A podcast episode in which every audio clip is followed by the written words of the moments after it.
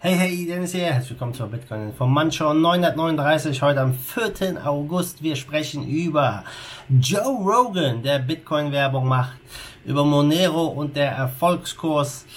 Dann zum Schluss über eine Bank in der Schweiz, eine staatliche Bank, die jetzt Kryptodienstleistungen anbieten will. Wir beginnen mit dem Preis und jo, wir stehen noch immer über der 11.000, 11.246, um genau zu sein.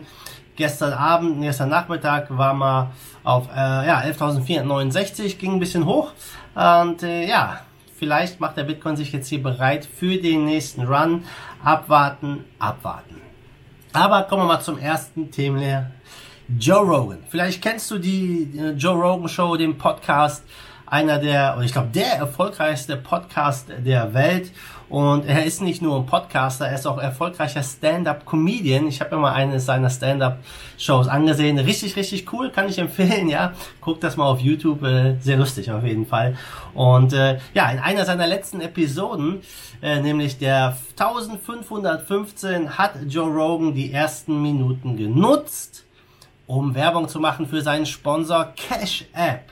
Ja, Cash App kennt ihr vielleicht, das ist von Square, ähm, ja, eine App, wo ihr äh, in Amerika jedenfalls, ja, es läuft in den USA, wo man dort äh, ja, Bitcoin kaufen kann, Gelder hin und her schicken kann. Und ähm, er hat vor allem da, dabei auf den Bitcoin-Sparplan des Zahlungsdienstes beworben und hat ein paar technische Punkte vom Bitcoin erklärt, äh, wie man Stacking-Sets macht und so weiter und so fort. Ähm, ja, auf jeden Fall ist das eine ziemlich coole Sache, denn Joe Rogan hat Millionen an Zuhörern, Millionen Fans und ja, auf jeden Fall ziemlich cool. Ist nicht das erste Mal natürlich, dass er mit Bitcoin jetzt in Berührung kommt. Wer weiß, was sie für die Werbung bezahlt haben, wird bestimmt nicht ganz günstig sein. Ähm, hat ja auch einen richtig fetten Deal bekommen von Spotify. Also bei Joe Rogan würde ich sagen, läuft es. Und ähm, ja, er hatte schon teilweise sehr interessante Gäste in seiner Show.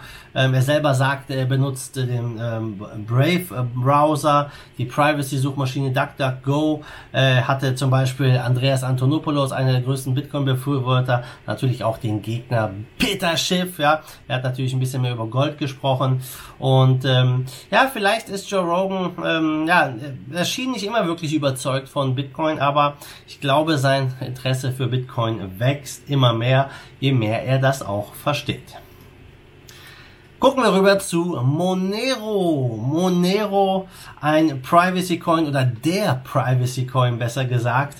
Äh, ja, in letzter Zeit gab es wenig News zu äh, XMR und äh, vielleicht liegt es daran, dass die äh, ja, Gemeinde gerade auf DeFi sich ein bisschen eingeschossen hat, was da alles gerade passiert. Aber Monero entwickelt sich im stillen Kämmerlein weiter. Es wurden einige Ankündigungen gemacht, einige Sachen umgesetzt und äh, die ganzen Dinger ja, sind sehr, sehr spannend. Zum einen äh, wurden die ersten Entwicklungsergebnisse jetzt verkündet, wo ein Atomic Swap zwischen Monero und Bitcoin unter Laborbedingungen gelungen ist.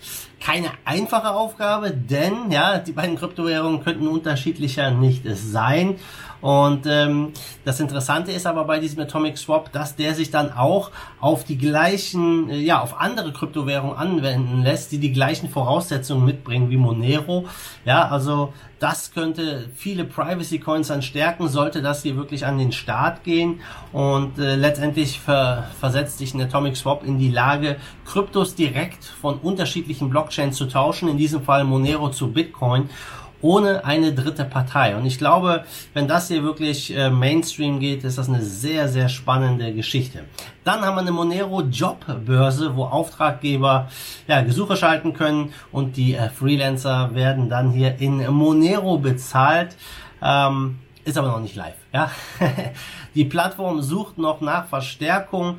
Ähm, ob das dann ein Erfolg wird, wird sich zeigen. Es gibt ja schon einige Krypto-Plattformen, äh, wo man so Freelance-Jobs machen kann. Ob Monero da in eine Nische reingeht, äh, die interessant ist, ja, das bleibt erstmal abzuwarten. Aber eine Geschichte, die ist auch ganz cool, ist ähm, äh, xmrexchange.io. Ja, das ist ähm, ja eine Wechselstube zwischen verschiedenen Coins, also recht viele Coins, die du da einfach tauschen kannst.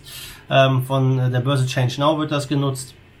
Und ähm, Da gibt's kein KYC, ja. Sollte irgendwie eine Transaktion verdächtig erscheinen, fordert das System dazu zwar auf, aber man kann das ganz einfach ignorieren, wenn man will, äh, denn wenn man nicht mitspielt, bekommt man die Kryptos einfach zurück. Also auch das eine interessante Geschichte, wenn man seine Coins hier in Monero ohne KYC tauschen möchte.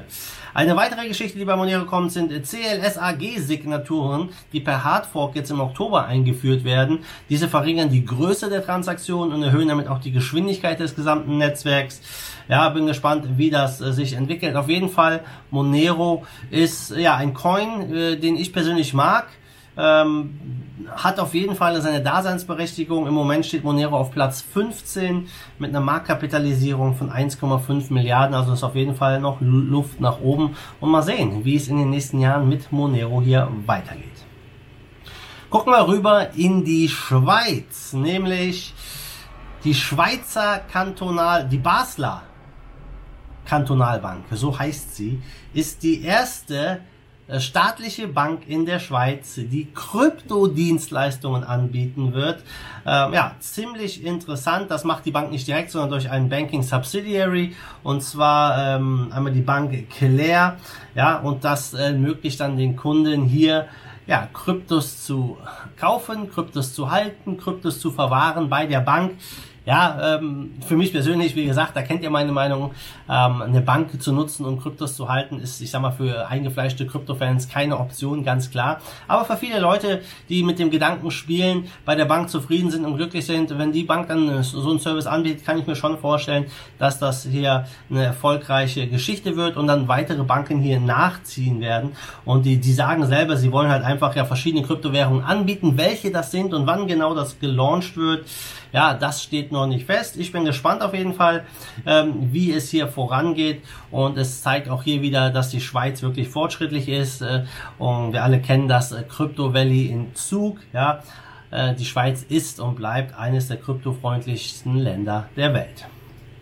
Gucken wir mal zum Schluss auf Markt. Wir stehen bei 343 Milliarden Marktkapitalisierung, Bitcoin Dominance 60,4 Prozent.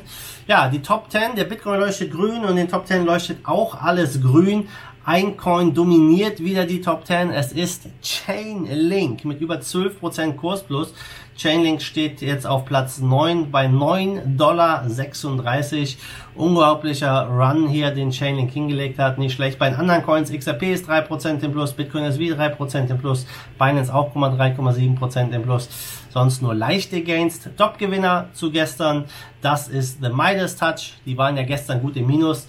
Heute haben sie wieder 34% zugelegt, über 34%. Und Top-Verlierer hingegen ist Amperforth mit 14% Minus. Also das übliche Spielchen bei den Altcoins hoch und runter, das macht munter. also Leute, das war es von mir. Die News sind durch. Ihr wisst, was zu tun ist. Lasst mir ein Like da, gebt mir einen Thumbs up hier auf YouTube und wir sehen uns dann morgen wieder in alter Frische. Bis dahin, wie immer, macht gut, schwenkt den Hut. Fight the force of evil in Bitcoin and cryptocurrency we trust. Bam!